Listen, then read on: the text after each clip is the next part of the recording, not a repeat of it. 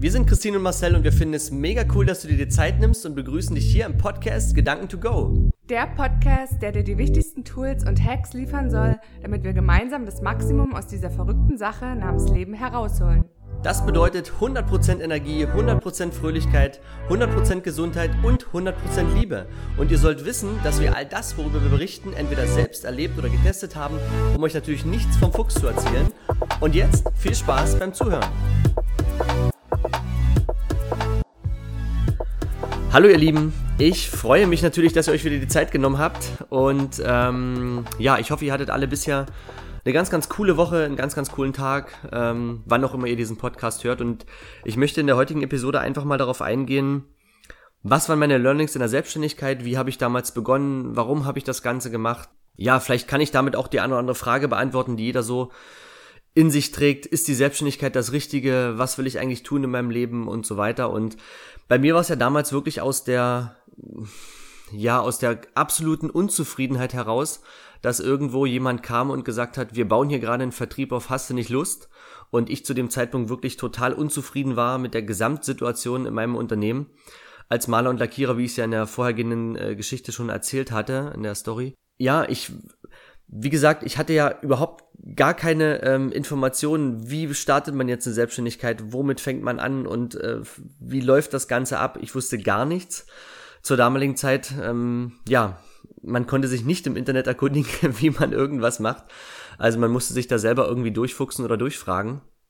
Und letzten Endes war es dann wirklich so, dass ich ähm, das Ganze ja glücklicherweise erstmal nebenberuflich starten konnte. Und ich glaube, das ist auch ganz, ganz wichtig, wenn man oder bevor man in der Selbstständigkeit geht, dass man einfach erstmal testet. Also dass man sich einfach sagt, ich gebe mir jetzt einen Zeitrahmen von einem halben oder von einem Jahr, wo ich sage, in der Zeit probiere ich einfach mal das Ganze nebenbei aus. Natürlich wird es ähm, eine Zeitbelastung sein, aber ich glaube halt einfach, wenn ich mich verändern will im Leben, dann sollte ich mal für diesen gewissen Zeitabschnitt diese Doppelbelastung in Kauf nehmen, das einfach ausprobieren.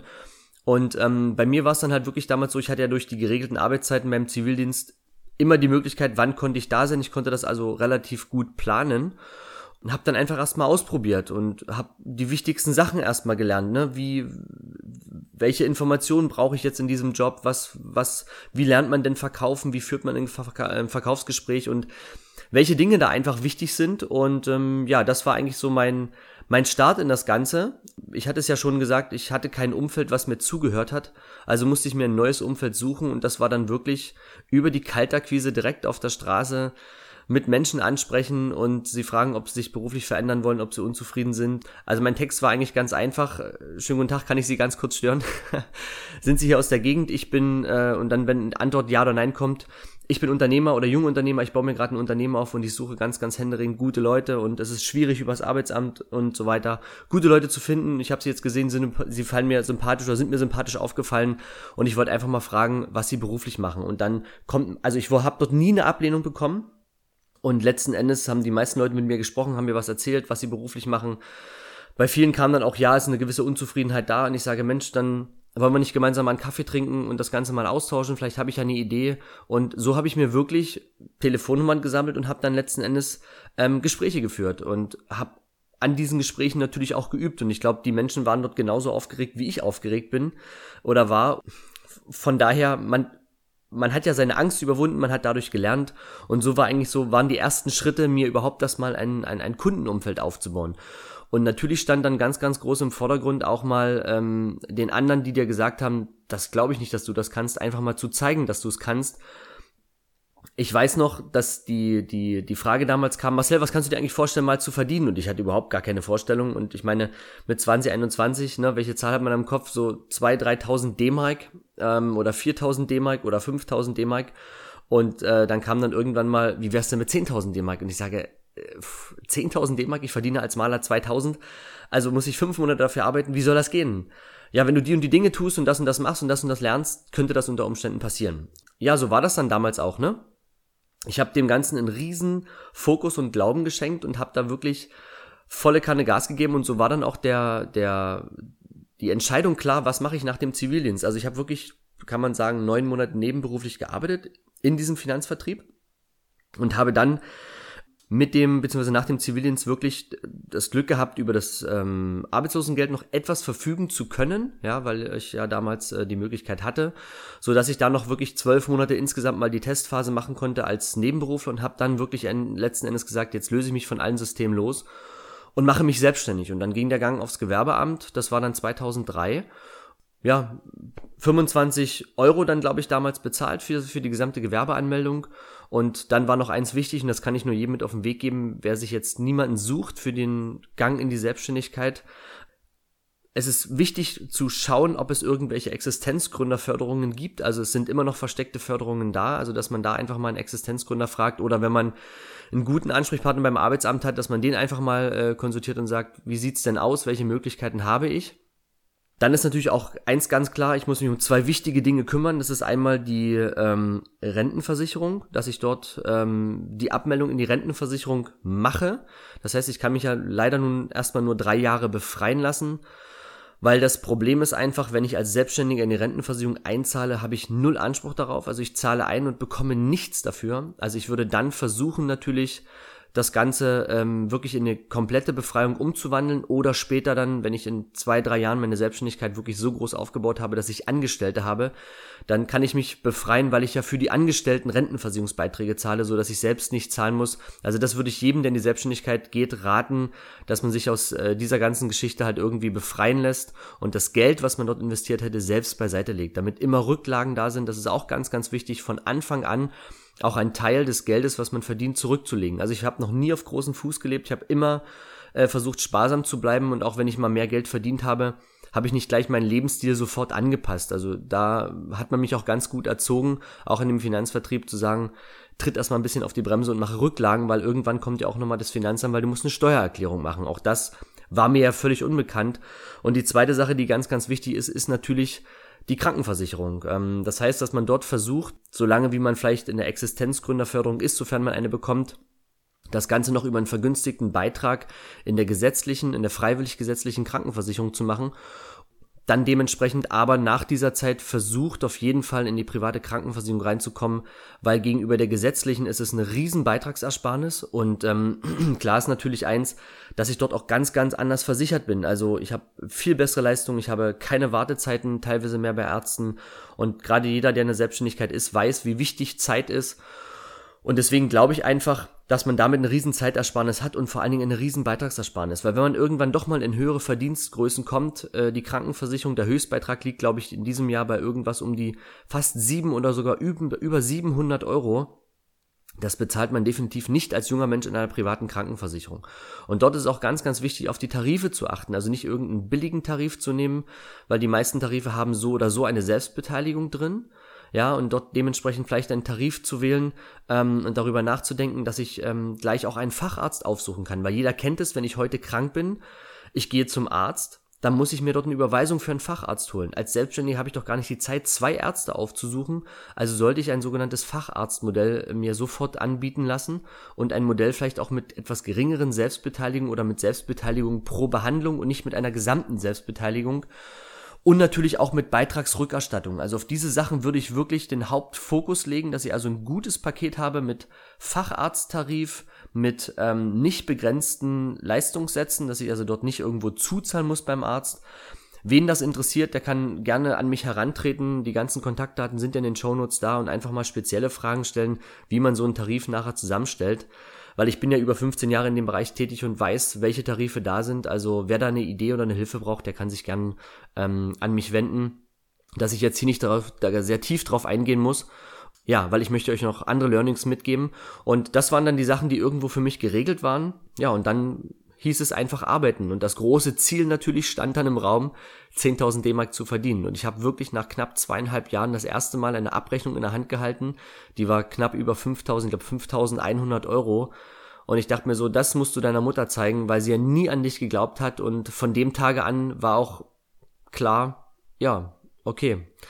Jetzt glauben wir dir doch, weil es war echt eine schwierige Zeit auch zu Hause. Ähm, warum schmeißt du deinen Job hin? Wie kannst du sowas machen?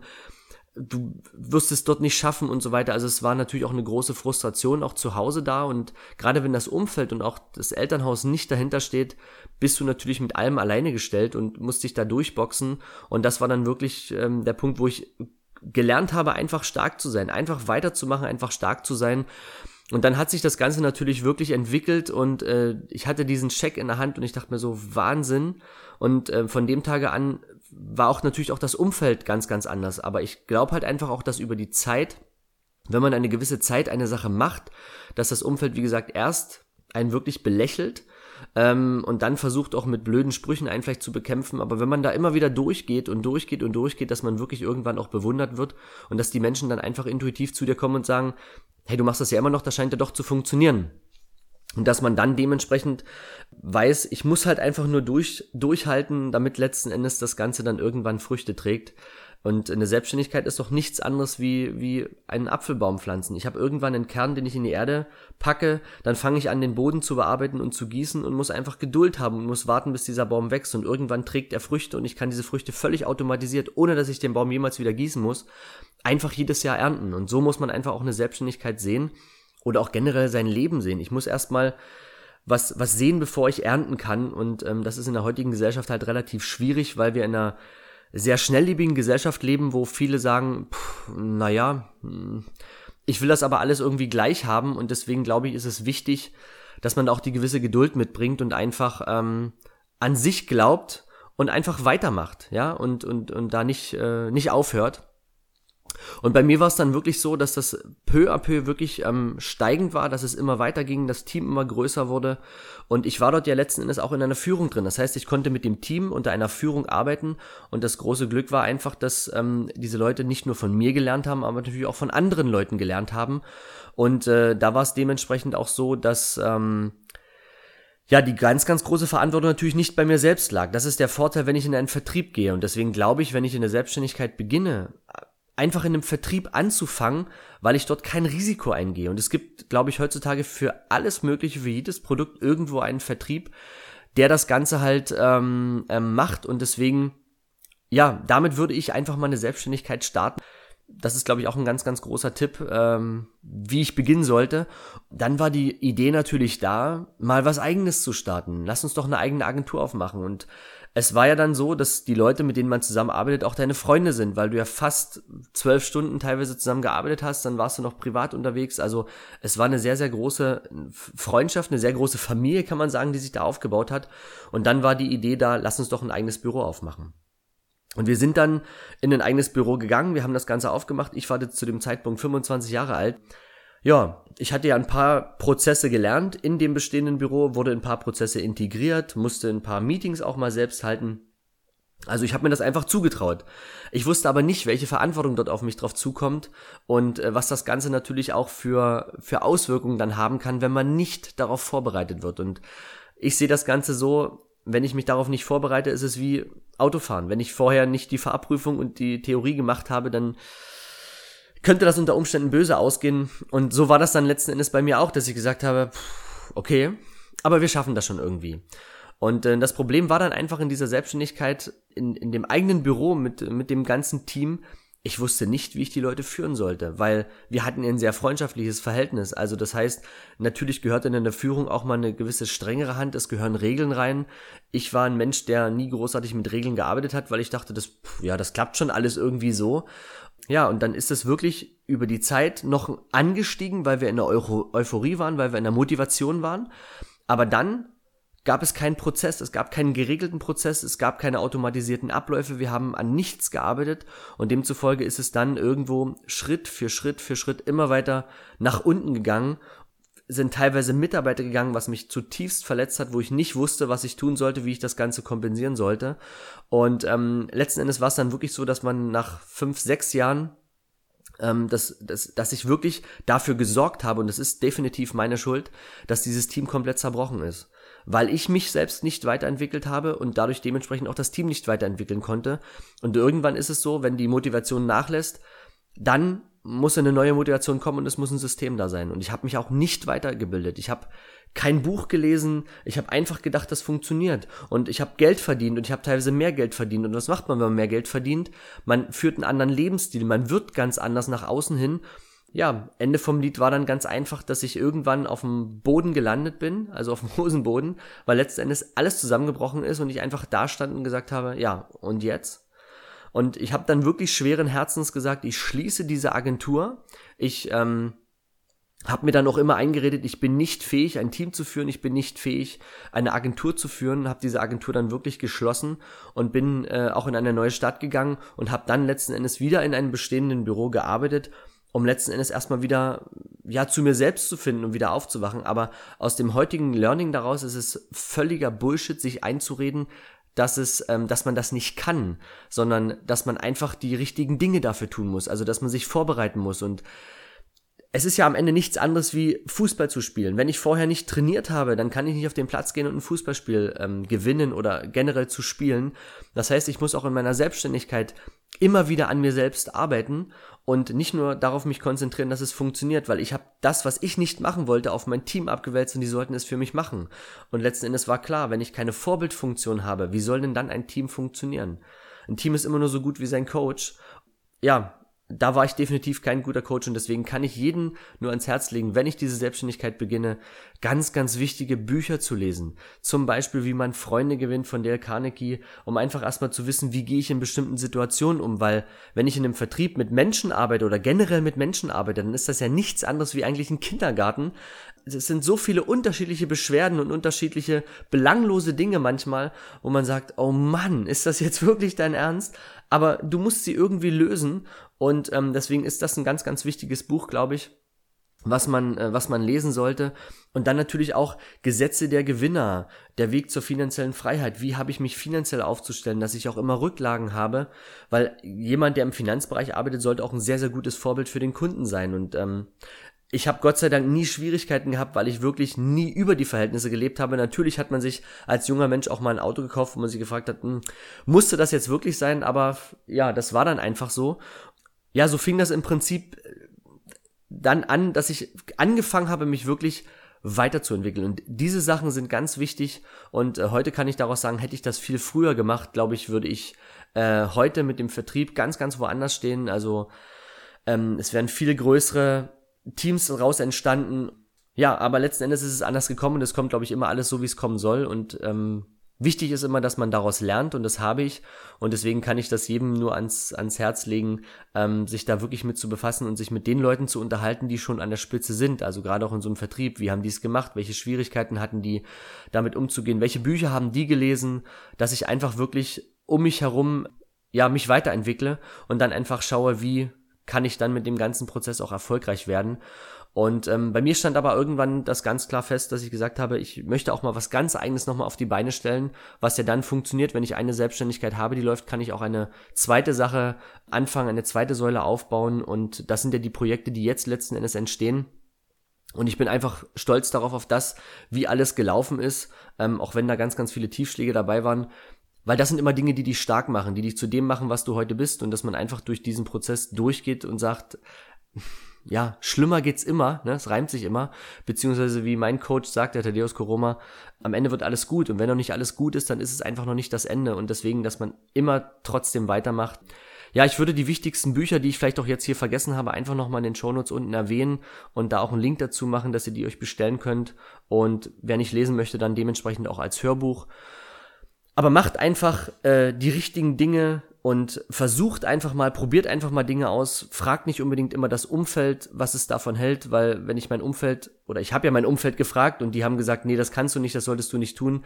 Und ähm, wenn ich dann sage, ja, ich mach's dann vielleicht nicht und verschenke irgendeine Chance und bin unglücklich in einem Betrieb mein ganzes Leben, wie soll sich dann mein Leben positiv verändern? Wie soll ich denn dann eine glückliche Familie, eine glückliche Beziehung führen, wenn ich den ganzen Frust der Arbeit mit nach Hause nehme? Und das ist ja das, was ganz, ganz viele Menschen tun. Sie nehmen den Stress mit nach Hause, dann gibt es Streit mit dem Partner. Und es ist dann schade und letzten Endes leidet alles darunter. Das ist alles ein Kreislauf. Und deswegen sollte ich an der wichtigen Stelle, an der richtigen Stelle, gerade da, wo ich wirklich die Hälfte meines Lebens Zeit verbringe, das ist nun mal mit der Arbeit, eine Arbeit finden, die mir wirklich Spaß macht und deswegen wartet nicht zu lange, wartet nicht bis ihr vielleicht 30 oder 35 seid, weil die viele junge Leute einfach erstmal sagen, ich will jetzt erstmal leben, ich habe jetzt das erste Gehalt, ich lebe jetzt erstmal.